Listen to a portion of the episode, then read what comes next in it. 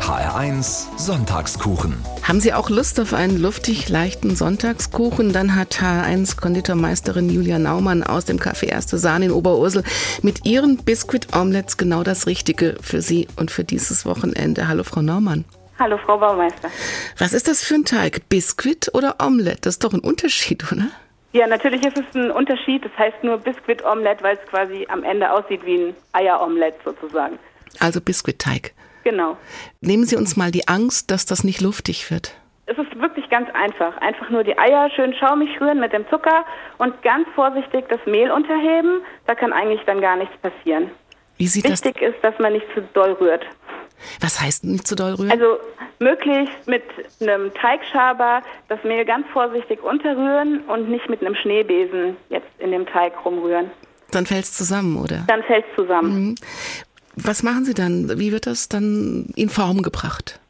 In Form gebracht wird es, indem man den Teig in einen Spritzbeutel füllt und kreisförmige quasi Omelettes auf ein Backblech Wie, wie groß sind die? So 10 Zentimeter. Mhm, im Also so runde Kreise dann. Mhm. Genau. Und dann schiebt man die einfach in den Backofen und dann werden sie gebacken. Wie lang müssen die da rein?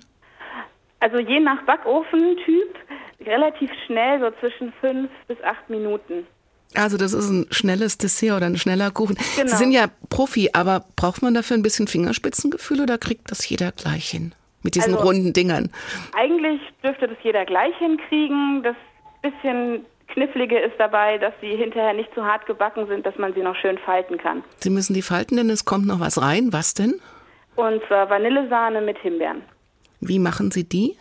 Ich weiche die Gelatine ein, dann schlage ich die Sahne steif mit äh, Vanille und die Gelatine wird dann aufgelöst, am besten in einem kleinen Topf auf dem Herd. Damit es keine Klümpchen gibt, als Tipp zwei Löffel Sahne in die Gelatine rühren und dann das Ganze in die Sahne geben. Dann werden die Omelettes damit gefüllt. Und müssen die dann im Kühlschrank oder wie länger noch stehen, damit es hart wird oder wie wird das? Ja, also so eine Stunde ungefähr den Kühlschrank und dann kann man sie direkt essen. Aber ich glaube, so wie Sie das erzählen, bleiben die sowieso nicht im Kühlschrank. Die sind gleich weg, oder? Wahrscheinlich. Vielen Dank an H1 Konditormeisterin Julia Naumann. Das Rezept für die Biscuit Omelettes gibt's auch auf h1.de. Ein schönes Wochenende wünsche ich Ihnen. Ja, danke gleichfalls. Was ist Ihr liebster Sonntagskuchen? Schreiben Sie uns. Studiomail at hr1.de.